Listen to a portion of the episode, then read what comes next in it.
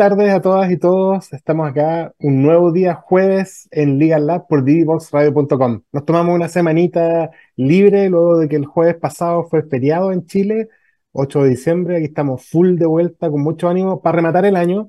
Tenemos hoy día un programa muy interesante. Yo creo que los programas que nos quedan de aquí a fin de año van a ser todos muy interesantes en su contenido y en las invitadas que, que estamos teniendo, así que prepárense, muy buenos programas. Hoy día vamos a hablar de FinTech, vamos a hablar de operaciones legales, vamos a hablar de una empresa que de hecho está recién llegando a Chile, pero que ha hecho mucho, mucho ruido en el resto de Latinoamérica. Y bueno, vamos ahí a irnos con muchas preguntas eh, atingentes a todo lo que está pasando. A ver, le hacemos un par de preguntas de, fútbol también, porque nuestra invitada es Argentina, así que está ahí con todo el fulgor de la final de este domingo. Pero bueno, pues tengo además el gusto de, de presentar de nuevo a mi co-conductor, que también tampoco estuvo en el último programa. Fernando, ¿cómo está ahí? Hola Pablo, hola a todos y todas, ¿cómo están? Eh, sí, por últimas dos semanas no nos habíamos visto, me había tocado estar fuera por, por actividades propias de, actividades gremiales de la, de, de, la red de gestores tecnológicos y la semana pasada, bueno, había sido feriado, así que no tuvimos programa, pero ya estamos de regreso eh, y con un, como dijiste tú, con una tremenda, tremenda invitada y con un tremenda startup que, como decías tú, se viene instalando Chile, un casi unicornio por ahí. ¿Qué se dice? Y vámonos de inmediato entonces a nuestra primera pausa musical. Como siempre, les recordamos seguirnos en nuestras redes sociales, eh, LinkedIn, Facebook, Instagram, Twitter. Y aquellos que no pueden seguir nuestro programa en vivo, les recordamos que nuestro programa, nuestros rostros quedan disponibles, y, pero sobre todo nuestros invitados quedan disponibles en YouTube, en Spotify y también en la página en SoundCloud y en la página web de divoxradio.com. Así que vámonos de inmediato a la primera pausa musical y volvemos en breve para iniciar la, el programa de hoy. Conéctate con personas que saben. En divoxradio.com. Síguenos en las redes sociales. Instagram, Twitter, Facebook, LinkedIn, como arroba Divoxradio. Como arroba Divoxradio. Hoy, después de ese tremendo tema, estamos de vuelta ya con nuestra invitada. Tengo el gusto de presentarla, aparte de, ser una tremenda abogada y muy experta en lo que hace, es una amiga a quien quiero mucho. Y bueno, por Rocío Díaz, es abogada argentina de la Universidad Austral de Buenos Aires. Tiene un máster en Derecho en, Boston. Eh, fuimos compañeros en Boston University.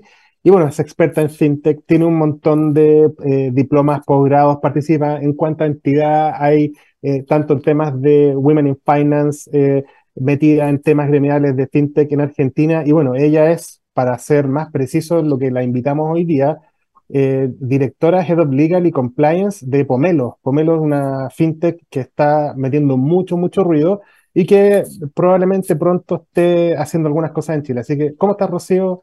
Muy buenas tardes, bienvenida a Legal Lab.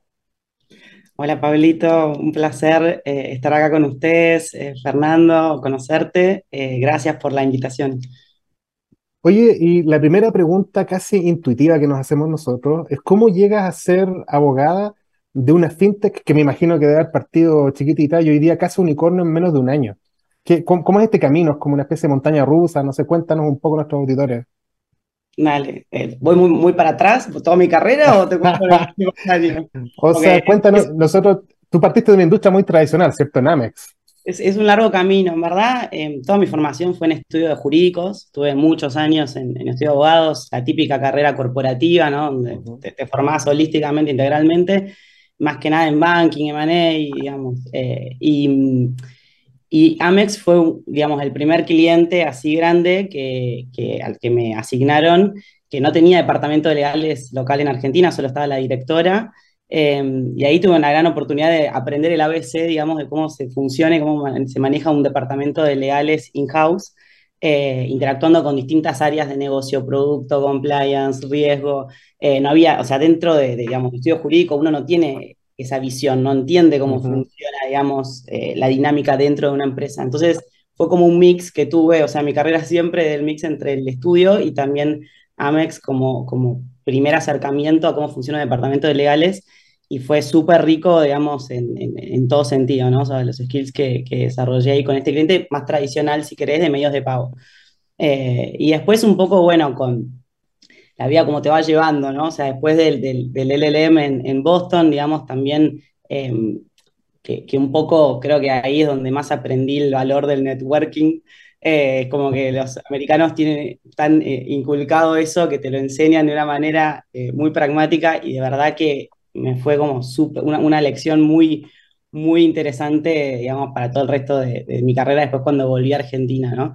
Em, o sea, además de toda la red de contactos y de amigos, como, como, como vos, Pablito, que, que, me hice, o sea, la red, digamos, global fue enorme y eso me fue llevando también a distintos como caminos dentro de, de, la carrera. O sea, cuando volví a Buenos Aires, volví a tener contacto con American Express, pero también con ganas de, de involucrarme en, en, en, temas más de financiamiento, de project finance. Eh, tuve una experiencia, digamos, en renovables en Argentina, en el boom, que fue, en, digamos, en ese momento, en 2016.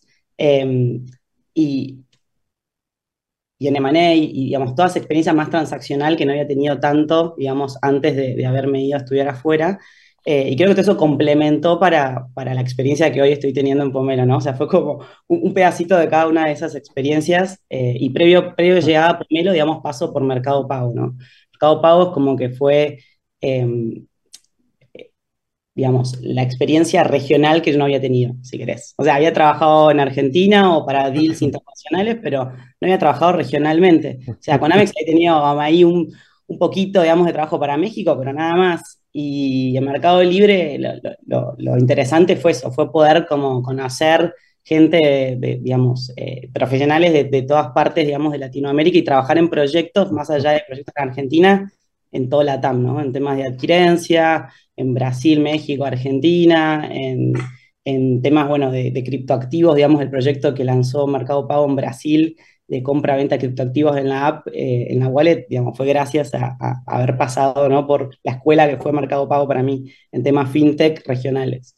Eh, y así un poco a través, digamos, de, de, del pasaje por Meli, es que llego a, a tenerla, digamos, por una recomendación de un ex jefe mío de Mercado Libre, eh, de, tener una conversación con los founders de Pomelo y de sumarme a este, este gran proyecto, eh, que la verdad es que no, no, lo dudé ni un segundo, eh, porque es la posibilidad de formar parte de un proyecto de cero, o sea, una startup, en su etapa inicial éramos 15, 20, 15 cuando acepté, creo que 20 cuando entré, en junio 2021, 15 personas, y y bueno, con todo por delante para construir y armar, ¿no? Eh, así que ese fue un poco como el camino eh, y tomando también, además de legales, eh, digamos, el scope de compliance, que yo había tenido experiencia, digamos, en, en, en, varios temas, pero no en la profundidad en la que estoy, obviamente, adentrándome hoy. Así que, nada, un gran desafío.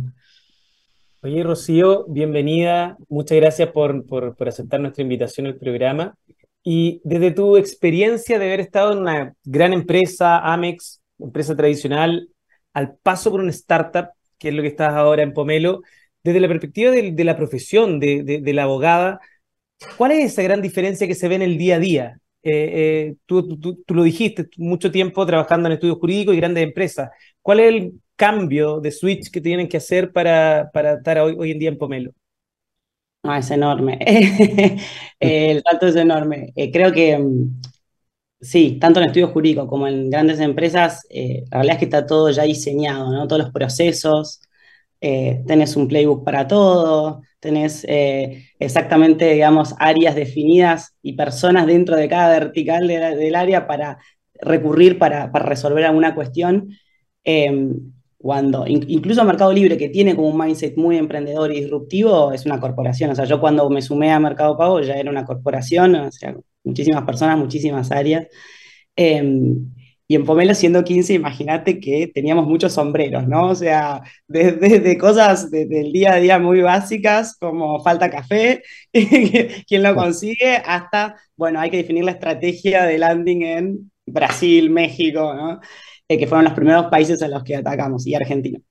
Eh, entonces, es como que creo que, que, empuja mucho los límites de la versatilidad que uno tiene, la flexibilidad para ir adaptándose a lo que va necesitando el startup en cada momento, ¿no? O sea, no es lo mismo lo que requiere hoy que lo que requirió hace un año y medio cuando empecé, eh, en cuanto a tecnicismo, en cuanto a eh, esfuerzo, en cuanto a, a, a foco.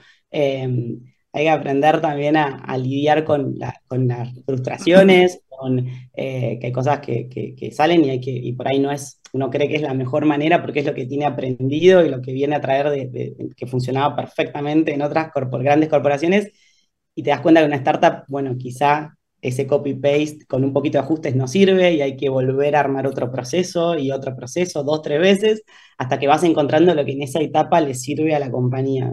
Solo, por ejemplo, a mí me pasó mucho con el, tema de contratos dentro de, de, Pomelo, ¿no? Siendo tan poco un equipo tan chico, tenés que ser muy resourceful, ¿no? Tenés que tener como, hacer un poco de magia, eh, sobre todo en las primeras etapas. Eh, la etapa inicial es eso, es ponerte muchos sombreros distintos y un poco tratar de navegar esas aguas eh, con mucha proactividad, ¿no? o sea, no, no podés quedarte esperando a ver que te digan qué hacer, ¿no? O sea, uno tiene que ir y ayudar mucho a todo el mundo. O sea, éramos como una, una gran familia de 20 personas que estábamos sentados viendo, bueno, qué, qué, producto, con qué features vamos a sacar en cada país y cada uno aportando desde su perspectiva, pero eh, ayudando, es el extra mile, ¿no? Que siempre uno dice, pero tenés que hacer constantemente, porque no hay otras manos, o sea, son, son las que son. Em, así que sí, creo, creo que eso un poco. Em, Oye, y, y Rocío, yo, claro, partieron 20 personas, 15, 20 personas, ¿y qué es hoy Pomelo? ¿Cuántas personas son? Dijiste por ahí que estaban abordando eh, Brasil, eh, y no, no, retuve el otro país donde fueron, pero Argentina, Brasil y México puede haber sido. que me... Sí, eh, hoy somos 300 personas más o menos. Crecimos muy rápido em, por también esa estrategia de ir como a varios países al mismo tiempo, ¿no? que tampoco es tan, capaz tan habitual.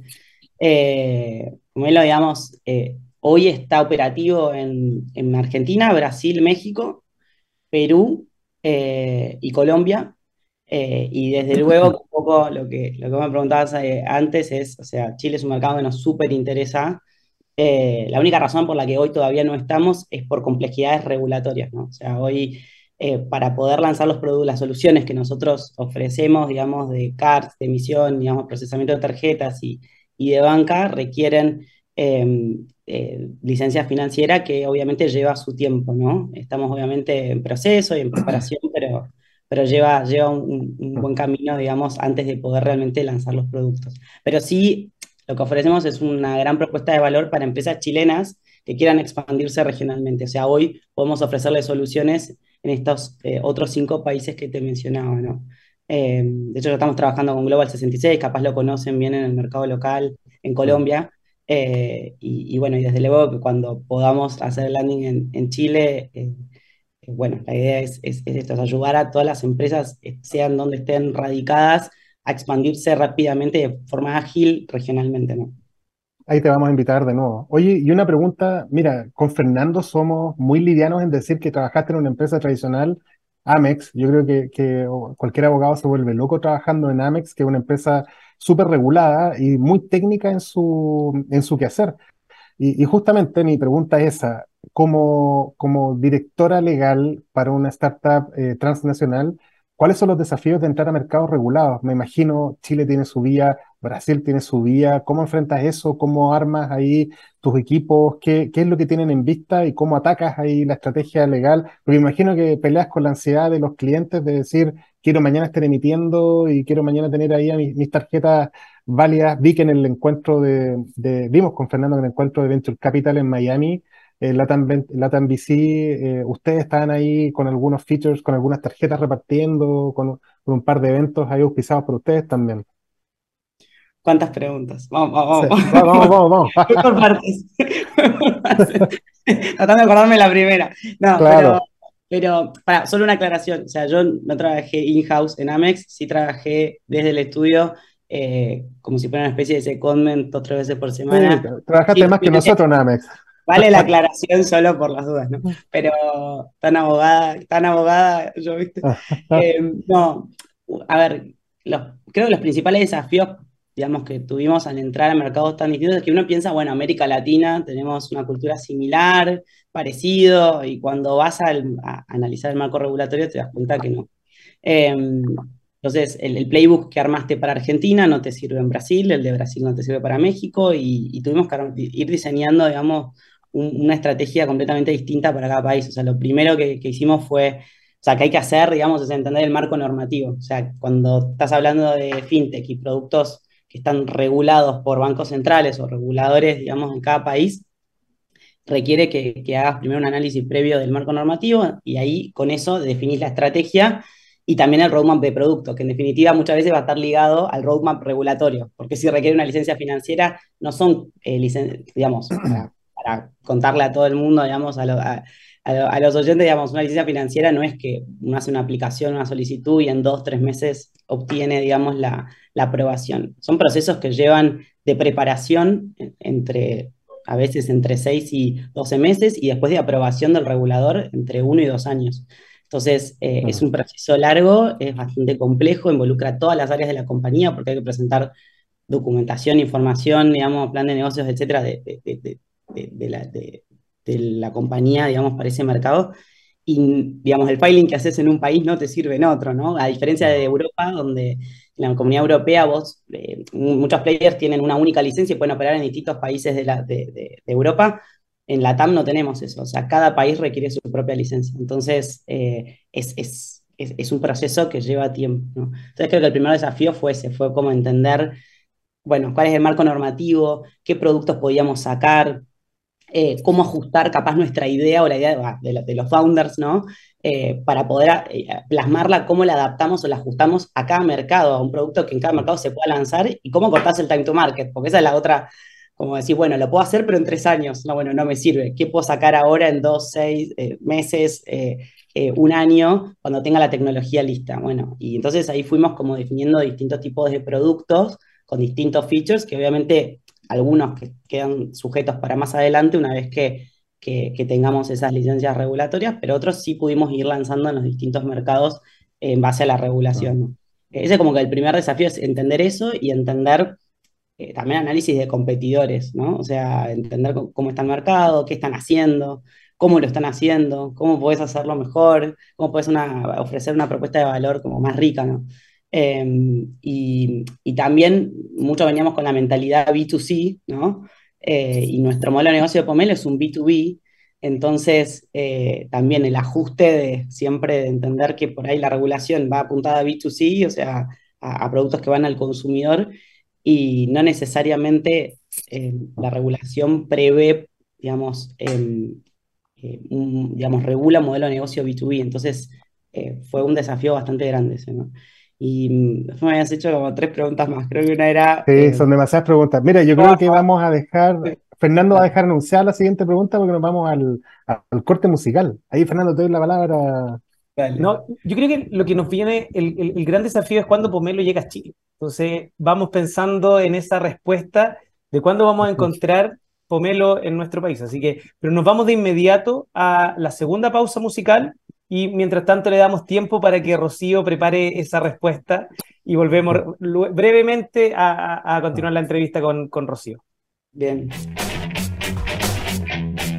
Divoxradio.com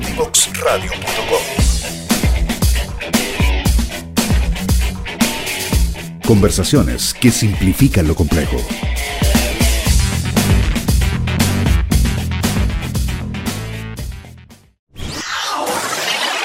Desde Chile para el mundo.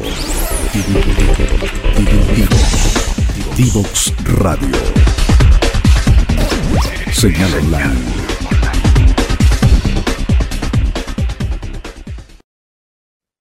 Bueno, ya estamos de regreso y dejamos una pregunta deslizada una, pregunta en el fondo, ¿se ve en carpeta en el corto, mediano plazo eh, Chile como uno de los destinos de, Pomelo?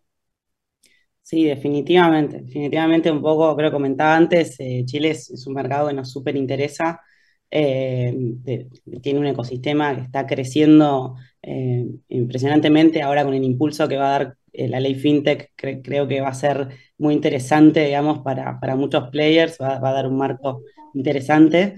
Eh, y, un poco, bueno, ahí eh, eh, estamos definiendo la estrategia, si querés, de landing, un poco dependiendo de, por complejidades regulatorias, digamos, es que no estamos ya ahí operando como, como en los otros cinco países, pero, pero sí, la idea es un poco una vez que, terminemos, digamos, de, definir eso, o sea, poner todas las fichas para, para eh, hacer un landing fuerte en, Chile también. Oye, Rocío, de tu, de tu punto de vista, como, como ya una visión global en Latinoamérica, ¿cuáles son, según tú, los países donde tienen la mejor regulación fintech y cuáles son aquellos donde todavía tienen desafíos y les falta por avanzar? Ok, a ver, em, hay, bueno, un poco, también lo hablábamos antes, ¿no? Hay mucha disparidad en, entre los reguladores en América Latina y hay países que impulsaron el banking as a service, el open banking, los pagos inmediatos, aceptando criptoactivos como, como moneda de pago, eh, y con esto me refiero a Brasil. Creo que es uno de los, los mercados en mayor regulación que, ha fomentado, digamos, la innovación y, y, los modelos más eh, disruptivos, digamos, de modelo de negocio más disruptivos eh, creo que, es, un, es, un, gran, digamos, em, em, maestro, si querés, o guía a seguir por el resto de los reguladores en la TAM.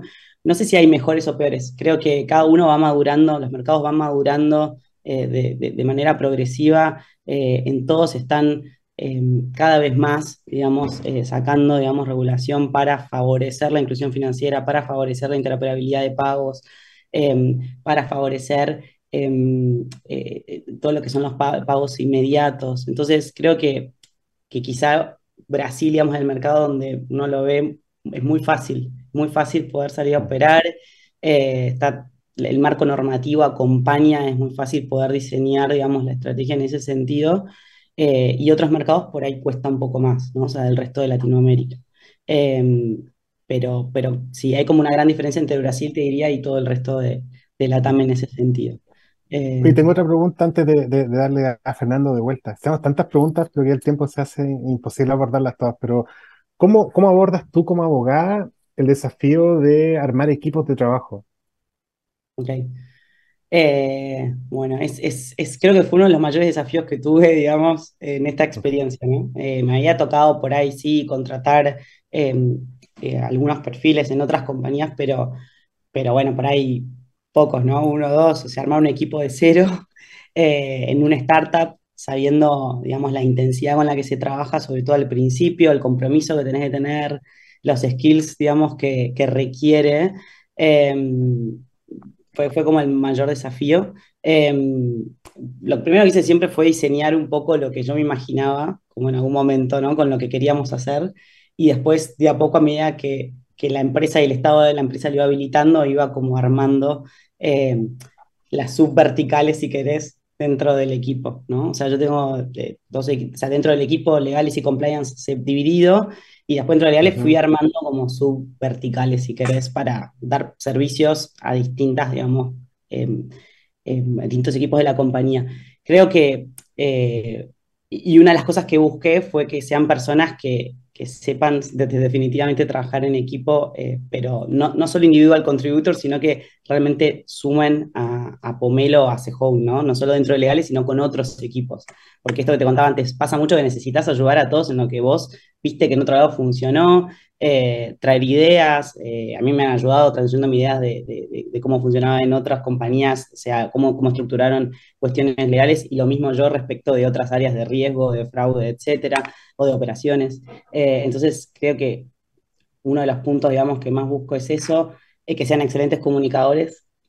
Tenemos que poder hablar con personas de distintos seniority, no solo dentro de la compañía, sino también con inversores, con board, con, con los founders.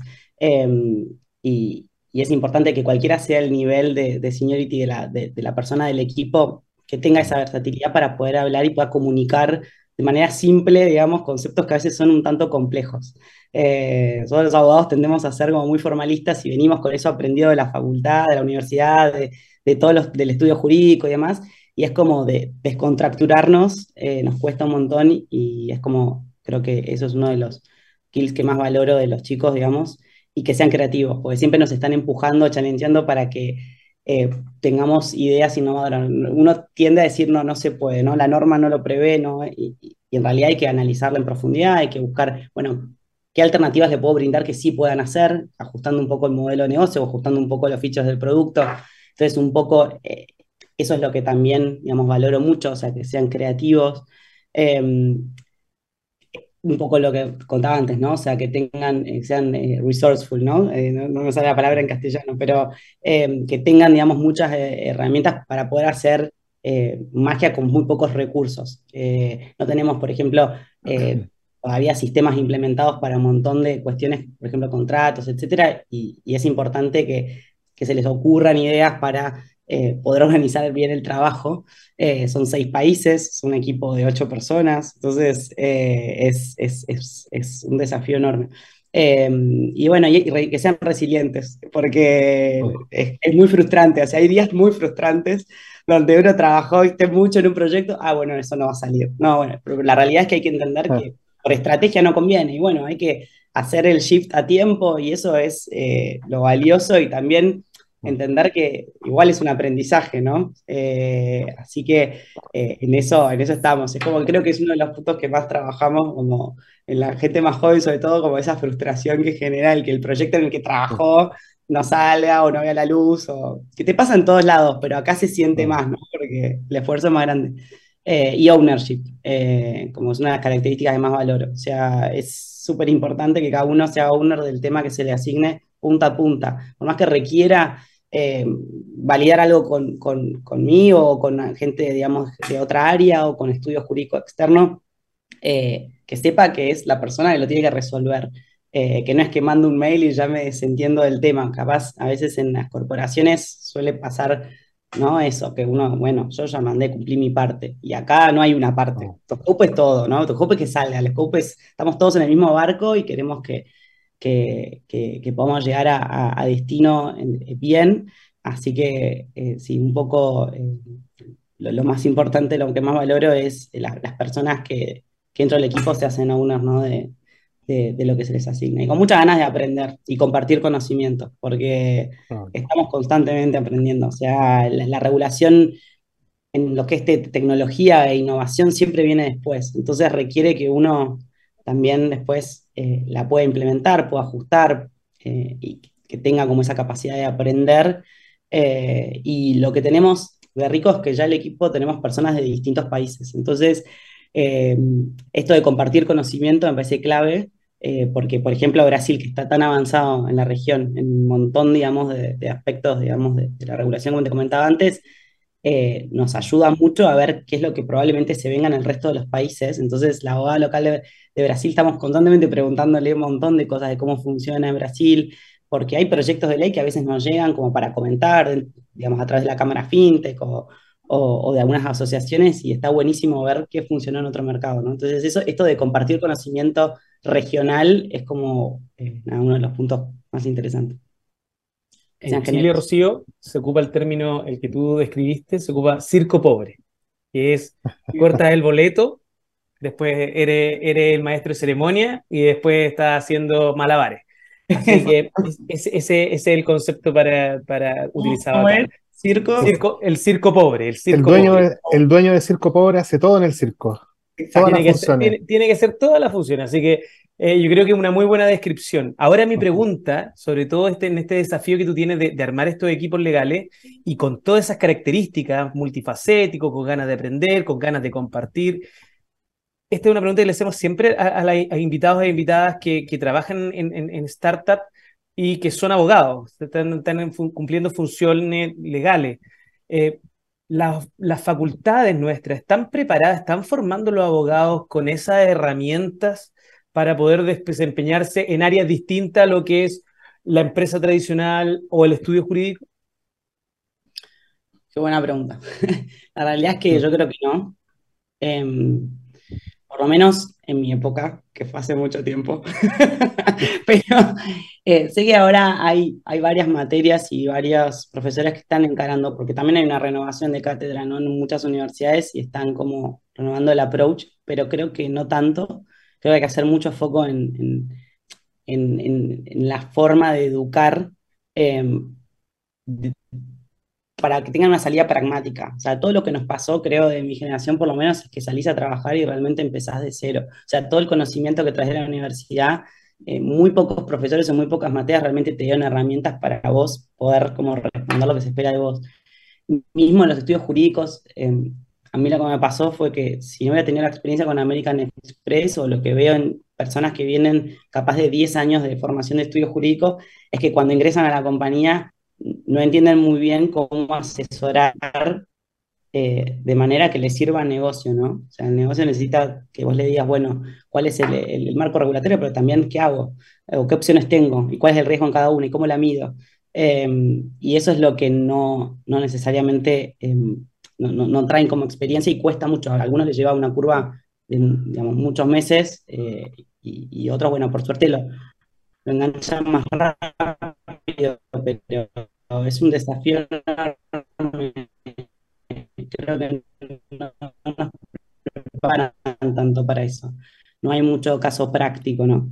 Así que sí, creen, eh, en cambiar el approach de la modalidad de trabajo. En Estados Unidos tienen más como la metodología, eh, un poco del caso y demás. Em, y aún así, eh, no sé, Pablito, en tu experiencia, ¿cómo fue? Em, yo tenía esa metodología en mi universidad, pero aún así creo que era muy teórico, ¿no? Em, creo que después en la práctica... ¿Tú, crees que saliste, tú crees que saliste hace muchos años? ¿Te, quieres deprimir? Te digo cuando salí yo, que tuve mis clases con pizarrón negro y tiza, entonces como... Esos fueron mis recursos, así que... Sí, claro. Oye, Ro, ahí te, te, te, estábamos perdiendo un poco, te estabas perdiendo un poco la señal, pero ahí, ahí, ahí te vemos bien, te escuchamos bien. Te perdimos ahí unos segundos. Esto para dar cuenta que estamos en vivo, porque de repente la señal se cae, vuelve a, perdón. vuelve, pero no te preocupes, si todo bien. Bueno, no lo dijimos, pero Rocío en estos momentos está desde Buenos Aires acompañándonos, así que obviamente que, eh, algo ahí la distancia también eh, ayuda, digamos, a que nos conectemos y, por lo mismo también cuando hay de repente estas caídas se ve un poco eso. Oye, Ro, una pregunta que teníamos con Fernando que no queremos dejar de hacerte, que nos quedan ocho minutos para, para, para hacerte preguntas. ¿Cómo abordas tú, ya te dijimos, el proceso de, te, lo preguntaba, el proceso de armar equipos, pero ¿cómo, cómo armas tú y cómo te haces de los recursos para armar un, proceso de levantamiento de capital. Ustedes llevan, vi el otro día que están nuevamente extendiendo su serie A, que es una locura, hay como ya cuarenta y tantos millones de dólares. Partes con, no sé, pues en una startup que parte muchas veces con un seed, pre-seed, después llegan a una serie A, extienden la serie A, tienes entidades en otros países, eh, están asesorados, me atrevería a decir, por de los mejores abogados que, que, ayudan a generar unicornios en la TAM, que es Dan Green, que espero en algún momento me pesque para, para que lo podamos invitar. ¿Cómo abordas tú como directora legal de todo esto para liderar este proceso? Yo, yo me desmayaría de solo saber que, que tengo que hacer todo esto. ¿Cómo lo abordas? ¿Y cómo te fue en este proceso? No, fue, fue una experiencia increíble. Eh, yo he tenido experiencia en, préstamos, digamos, en Project Finance, que es muy distinta a la modalidad de financiamiento, que es muy complejo, pero muy diferente. Entonces fue como un aprendizaje también.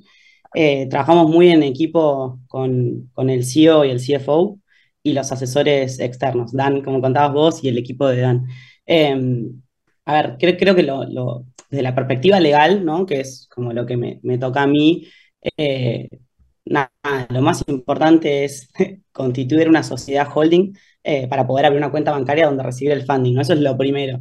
Em, y ahí empiezan los dilemas de si abro, en qué jurisdicción, Estados Unidos, Cayman, UK, ¿no? Como que son los tres nombres que siempre surgen.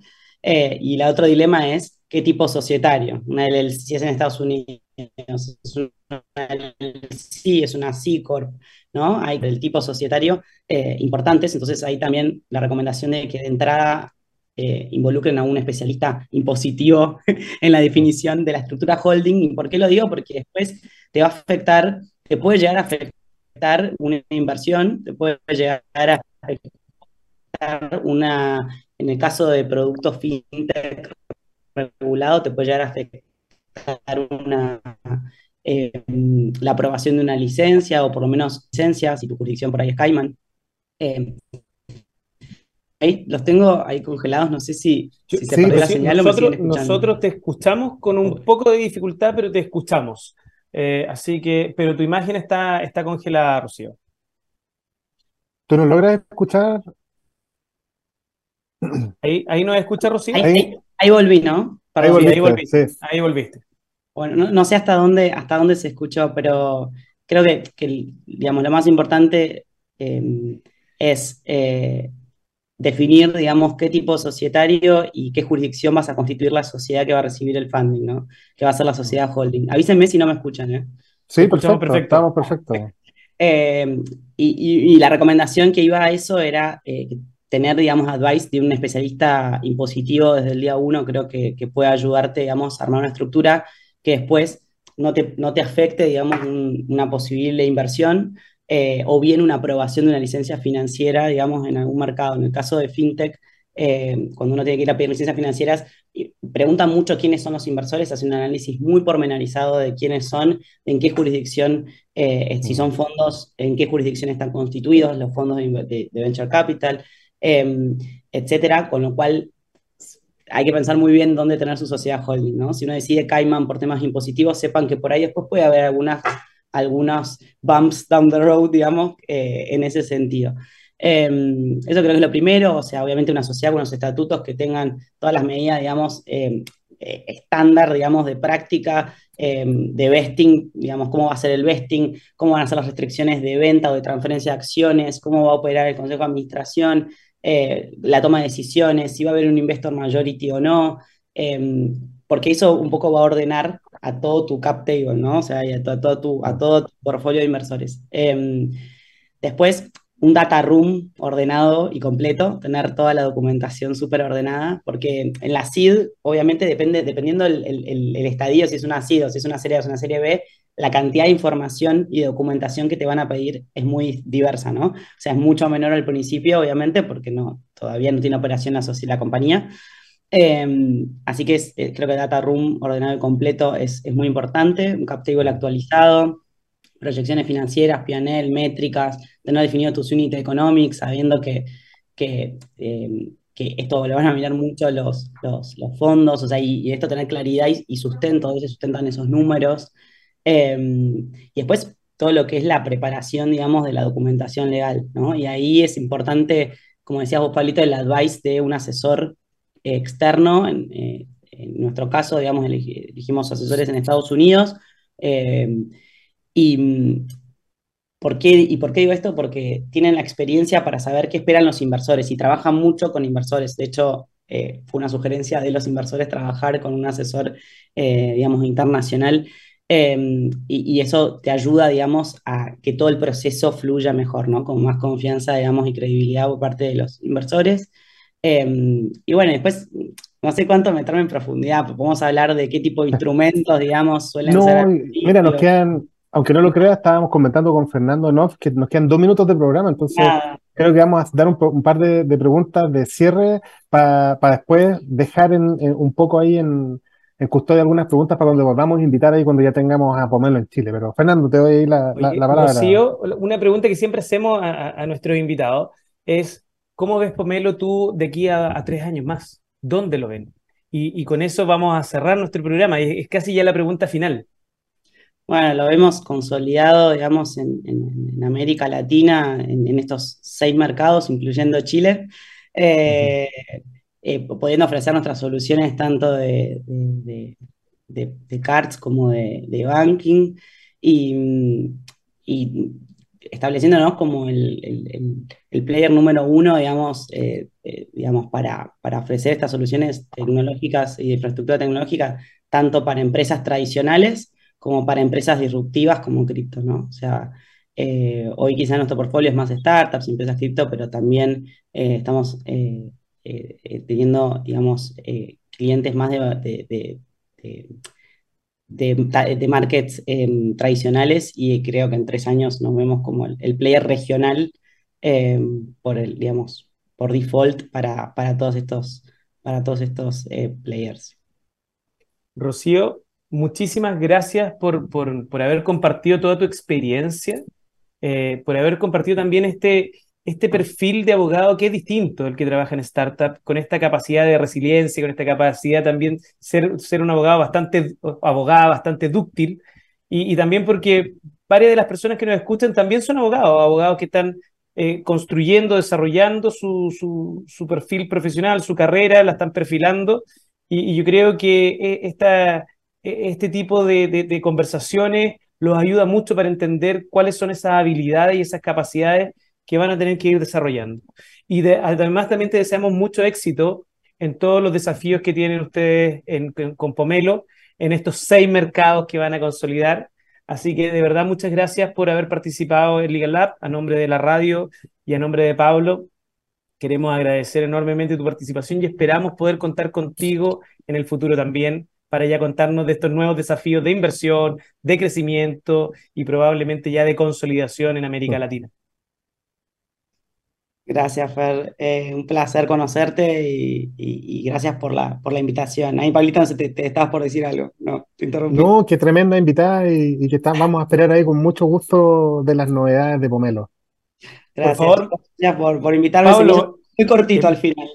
Sí, por favor, Pablo, envíanos a, nuestra última pausa musical. Sí, eh, vamos a nuestra última pausa musical. Vamos y volvemos. No se vayan. Divoxradio.com Conversaciones de valor.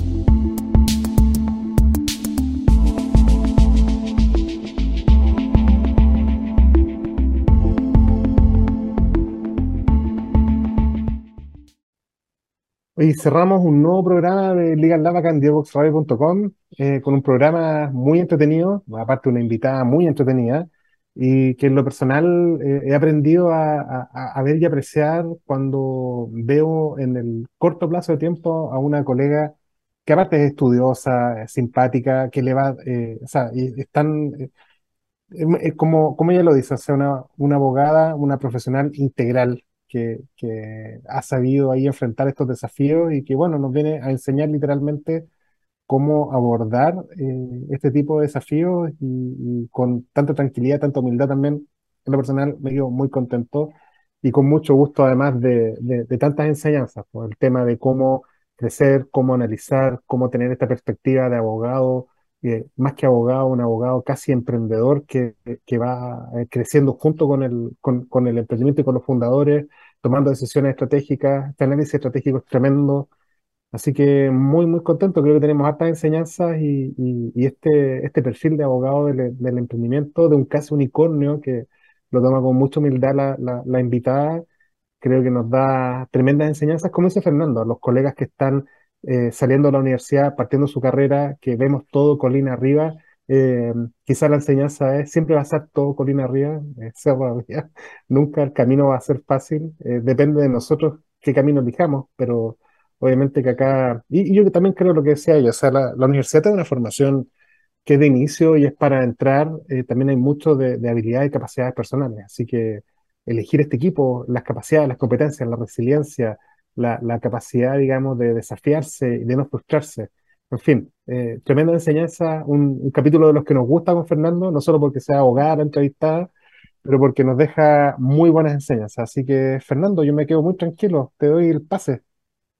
No, como me, sumo a tus palabras respecto a la calidad de, invitada que tuvimos y respecto también a toda la claridad con la que nos expresó el perfil que se requiere para un abogado que se desempeñe en estas funciones, y esto es aplicable no solo para una startup del mundo fintech, en cualquier startup.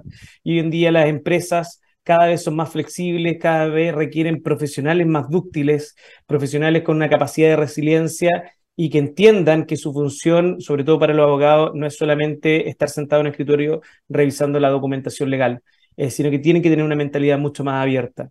Eh, y como reflexión final, eh, yo creo que Chile tiene un tremendo desafío ahora con la ley FinTech que está ahí a puertas de, que, de la tramitación y que sea aprobada. Yo creo que eso va a dar un tremendo, un tremendo salto también a, un montón de FinTech chilenas que se han ido desarrollando en el último tiempo y que, y que están esperando esta ley. Así que yo creo que ese es el desafío que tenemos pendiente, porque sin querer, pero también se desliza de que uno de los desafíos que tiene Pomelo para entrar a Chile son estos temas regulatorios, entonces seguramente algo tenemos ahí que revisar. Eh, nos vamos, nos vamos hasta la próxima semana. Se viene un tremendo capítulo también la próxima semana, no queremos hacer spoiler, pero si todo resulta bien, tenemos una tremenda invitada. Así que disfruten, disfruten el fin de semana. Se acerca Navidad ya. Eh, de aquí a una semana más viene Navidad con un calor tremendo, así que aguantar estos días. Y les recuerdo, como siempre, seguirnos en nuestras redes sociales, LinkedIn, Facebook, Twitter, Instagram y los programas pueden revisar las grabaciones de nuestro programa, tanto en nuestras propias redes sociales como LinkedIn, que ya ustedes ya están acostumbrados que los días domingos aparecen en, en, nuestras redes sociales, pero también pueden revisar en la página de divoxradio.com y en YouTube. Así que nos vemos, que tengan buena tarde y nos vemos hasta la próxima semana. Chao, chao.